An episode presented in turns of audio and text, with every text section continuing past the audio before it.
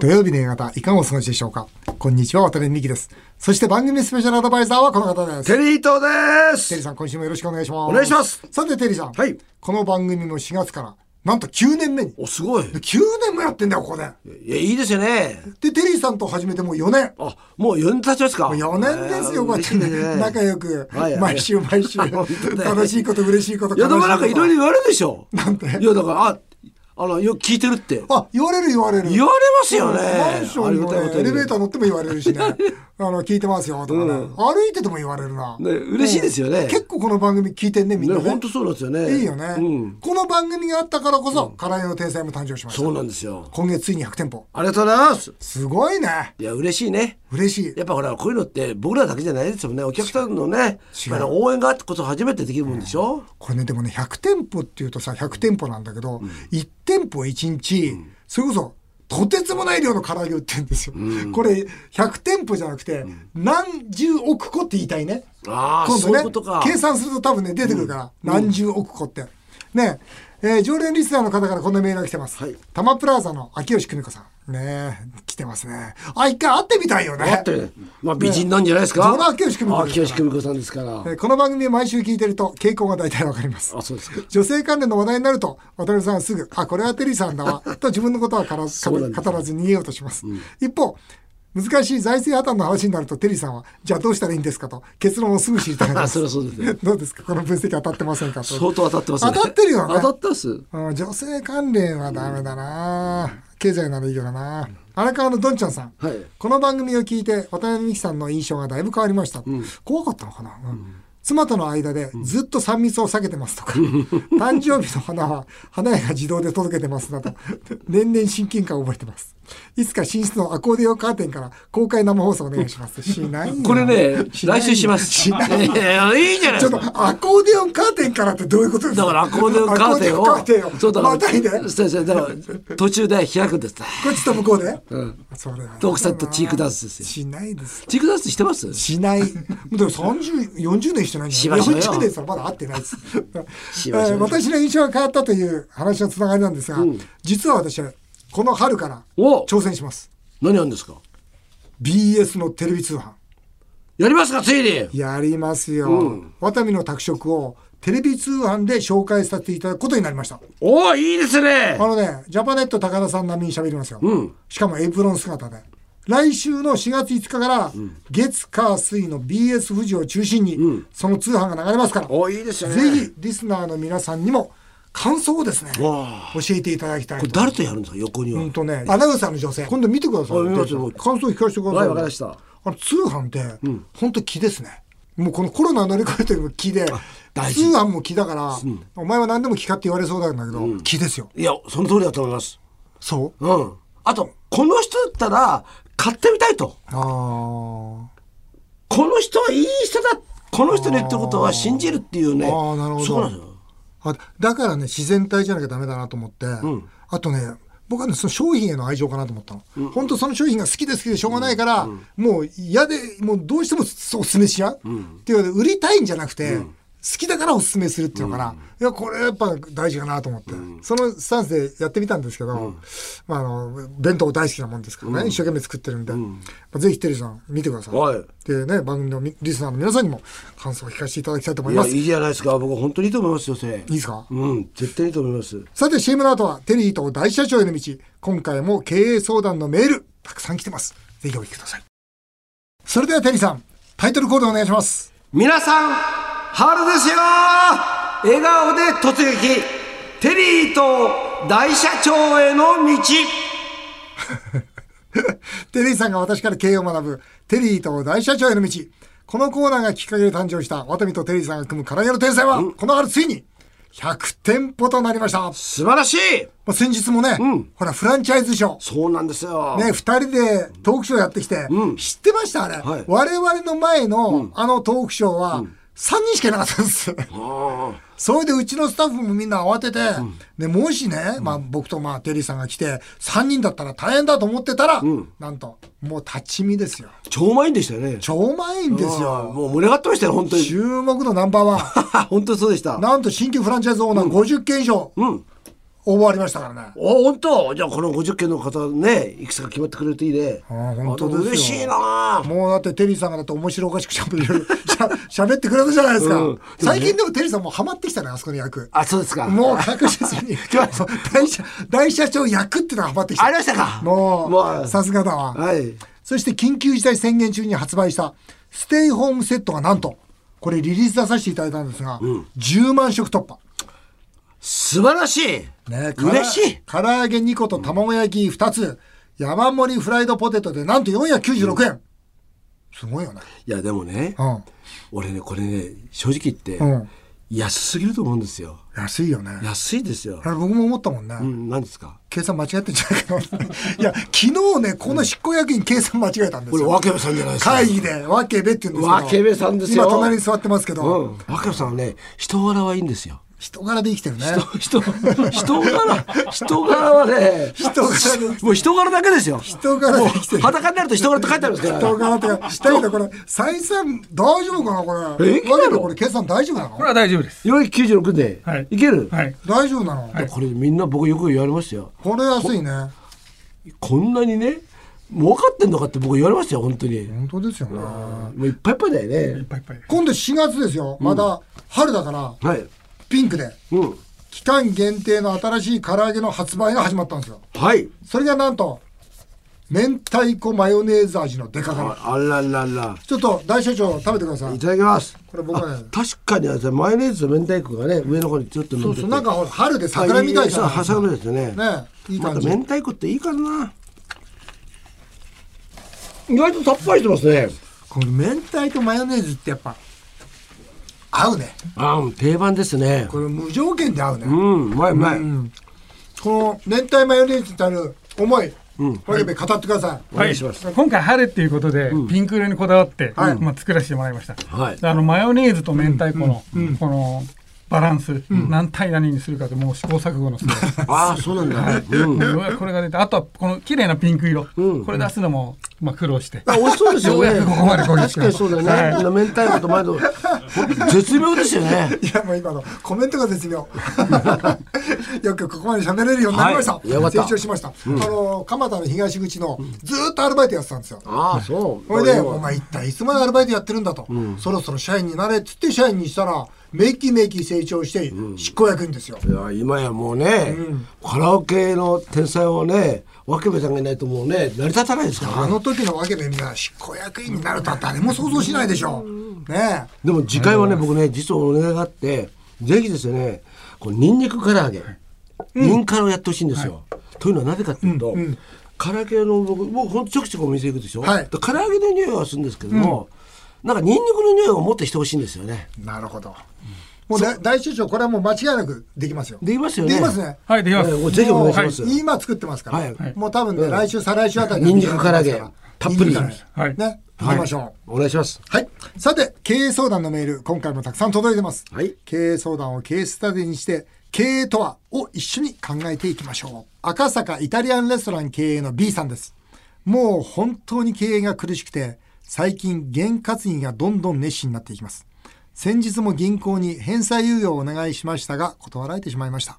その日限り、赤の勝負ネクタイを締めるのを忘れたのが原因だと落ち込んでいます。渡辺さんに質問です。験担ぎはやはり重要ですかってことで、僕はあんましないな。あーこれね、あの B さんに言いたいんだけど、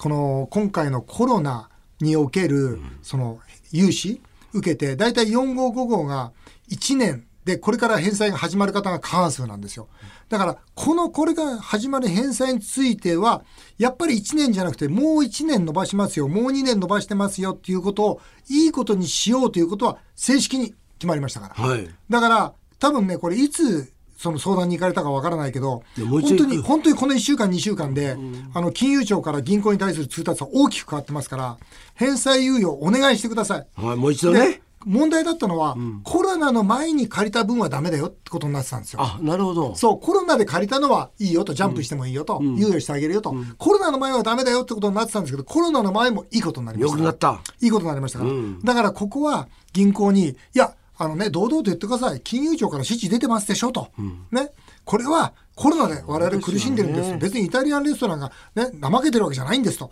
いうことを堂々と言っていただきたいと、そう思います、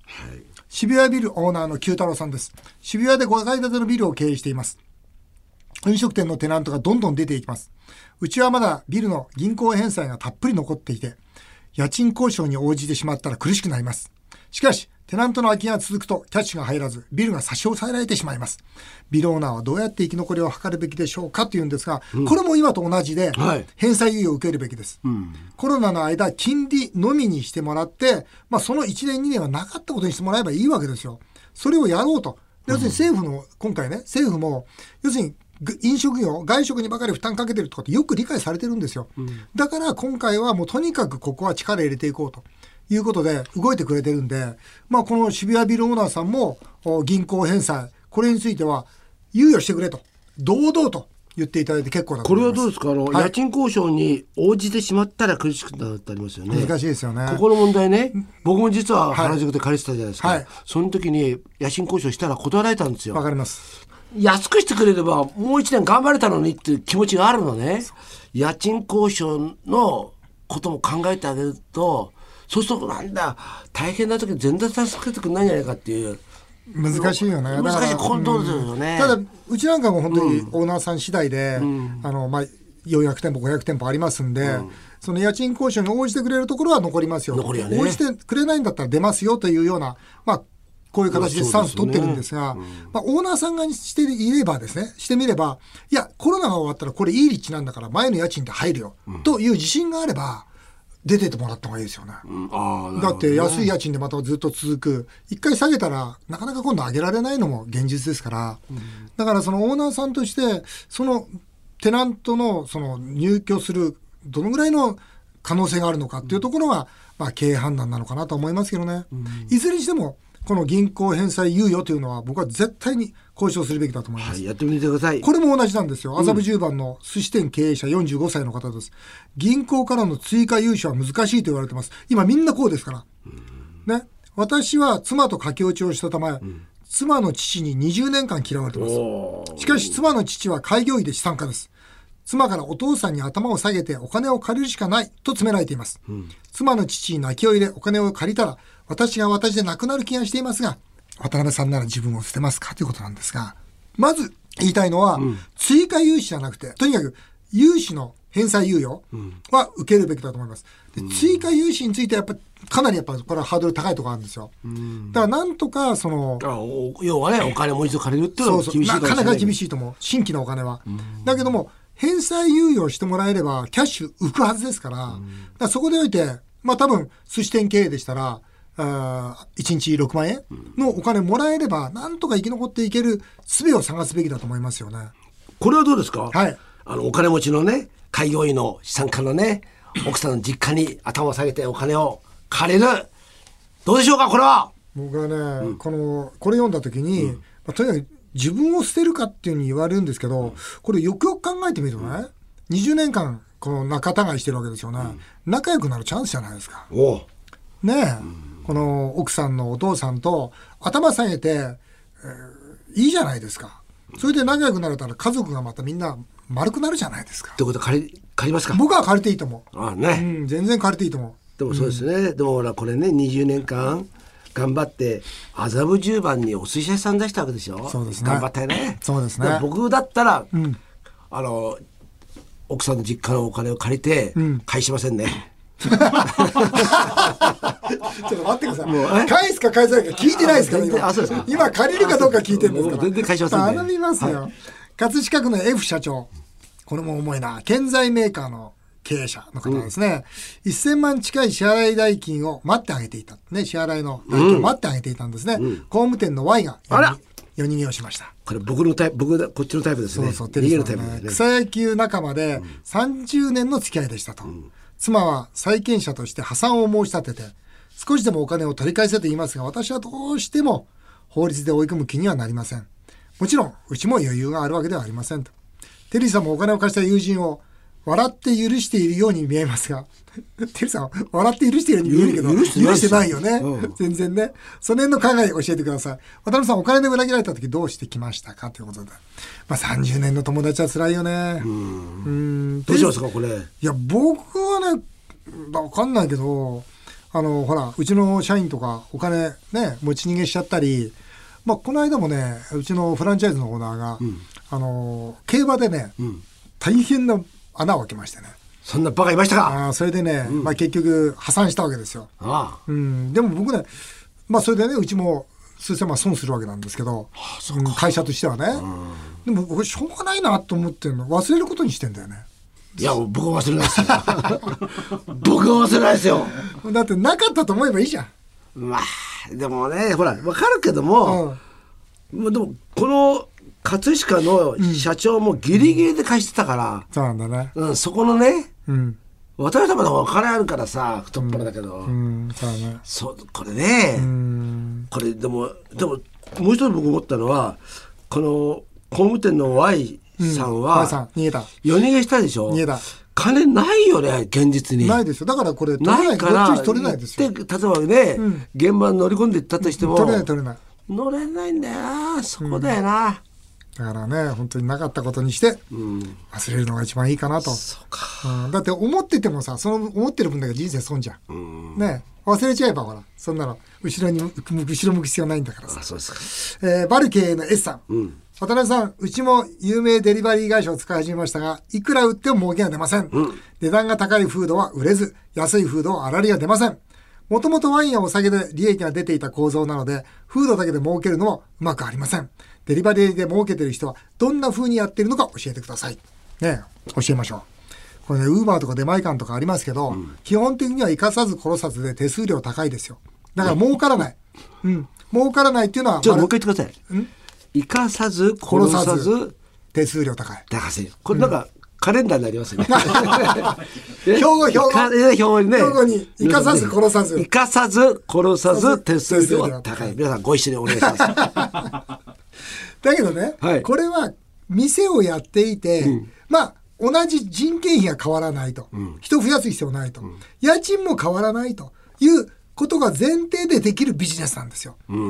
だから、唐揚げの天才ではね、デリさんの唐揚げの天才では、ね、デリバリーで儲けようと思ったら、これ自分で運ぶしかないんですよ。だから、ワタミデリバリーやってるわけですよ。もしくは、ついで。だから、テイクアウト8割ですから、唐揚げの天才は。だから、できるんですよ。そのデリバリーのために人を、その、例えば貼り付けて、フライヤーにもう一人つける。そうしたら絶対に儲かんないですわ。だから根本的にこのデリバリー会社を使った場合には、ね、デリバリーで儲けようと思ったら自分で運ぼうと方がいいかなって考えることそれからついでにやることもしくはですよ原価が低い付加価値の圧倒的な高いものを出すしかないですよ、原価が低いもの、まあそうです原ね価が 15%20% とか低いものですよね、だからピザなんて基本的に原価低いんですよね、だからピザの宅配が成り立っていうのはそういう理由ですよね、だからそういう面から言えば、その今までね、ワインだとかお酒で儲かってた収益構造の会社さんが、お店が、要するにじゃあ、この飲食部門だけ、特に食べる部分だけテイクアウトしよう、もしくはデリバリーしようって、儲かるわけがないんですよ。なるほど。まあこれはね、ギリギリなんだよね。ギリギリなんです。あの、その辺のことも踏まえてですね、えー次の一手を打っていただきたいなと思います。さあ、続いてはメールを紹介させていただきます。えー横浜市の F さんです。先日、妻が見知らぬ男と温泉に行っている夢を見て、ものすごく嫌な感じで目が覚め、その後、なかなか寝つけませんでした。お二人は、この私と同じ夢で目が覚めたらどうですか、おお。まあ気分は良くないよね。気分いいいや、気分がいいっていうか、あ、そうか、そういう気持ちを思ってんのかなっていうふうな思いますよね。いいんじゃないですか、言っても。うんまあ悪くはないとあれ思じゃないでしょ。しょうがないですよね。う。 悪くはないとこ思っうちは好きなことやってんだから。本当だよねうん言ってください、どんどん。寝つけないと寝つけないことはないだろうなそういう夢見てもな、うん、板橋区大型トラックドライバーの高橋さん渡辺さんの父と子の約束大変参考になりました、特に約束という形はとてもいいですね、ありがとうございます同じように妻と夫の約束というのはあるんでしょうかないですないですね。一切ないです約束って言葉は家にないんですよ。ないもでうす途中で食べちゃいますからね。でもほらあるじゃないですかそのゴミを捨てる約束とかさああ、そういうの。あるじゃないですかお風呂を洗う約束とかさ僕でも意外とね腰軽いですねへえ、何やってます家で。おおお風呂掃除もやるし、お風呂掃除。うん、あと例えば食事終わった後うん。食器洗うのあ別にえあ洗いは全然僕の方がうまいぐらいですよへえ、すっごい。僕ねか、家で何やってるかなって考えちゃったもんね、今。だからまあ人間としてダメなんですよそれと、本当にね、今日このメール読んで、あ、家で何やってるかなと思って考えたら、やってること2つあったんですよ。一つは、こう、洋服あるじゃないですか。脱いだら、カゴに入れる。それねカゴそれね5歳児ですよカゴがあるんですよ。そのクリーニング屋に出すカゴが。だからそのカゴに入れてるでしょ、あともう一つは、お風呂のスイッチ入れる。そのあスイッチ入れるとほら、お風呂がこう、ね、サウナがついて、お風呂が溜まるじゃないですか。だからね、僕、家でやってることとしたらその二つしかない。いやそれ3歳児でもできますよボタン一つ押すの、そうだよ5歳児と3歳児の行動ですよでもあと何にもしてないわ。だから、ゴミとか出さないの大したことない。あれは例えばペットボトルあるでしょ、はこの名札がついてるじゃないですか、はいメーカい。ーの、はい。あれはない。いダメですよや、僕だから本当にその二つしかしてないの。これ洗ちょっとこれね剥がさないと濯物をカゴに入れる。お風呂のスイッチ入れる。それ以外やってないです。ダメですよすごいよね、そう思うと。もう0点中の0点ですよ、一体俺はどうやって生きてんだろうと思って。国外追放 ですよ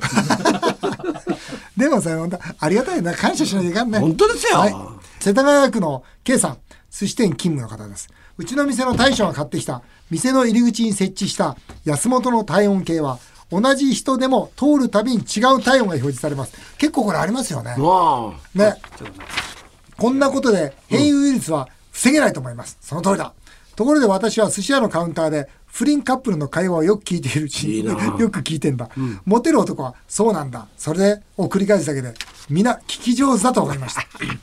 辺さんはホステスさんに店で講演会をされたそうです が。講演会じゃないって聞かれたからいや答え講演会してましたいや多分ね、楽しい会話がしてて「まあスケベだね」とかね「いや俺本当スケベなんだ」って言いながら「えどちょっとどれぐらいスケベだろうこんなスケベなんだよ」って言ってなんか多分そういうな会る話 ほをど、うんそのスケベに持っていくそうですプよロセスがあるんだ。あると思いますよいきなりなねんだその活字だけでねスカートの手入れたっていうと、うんそれってほら何でもそうじゃないですかそうだねこれ前の前段階で面白いやつは多分そういうことやってんですよ口でスカートめくっていいとか ね足でどどっちが好きだろうとか言ってんですよバカなこと を私は口でむめくってほしいのとか言ってんですよ多言っ分てないと思うけどな、以上メール紹介でしたテリートさんまた来週もよろしくお願いしまありがとうございすました日本放送渡辺美希5年後の夢を語ろうこの番組ではリスナーの皆さんのメールをお待ちしておりますメールアドレスは夢 5-1242.com 夢 5-1242.com また来週のこのお時間にお会いしましょうお相手は渡辺美希でしたあなたの夢が叶いますように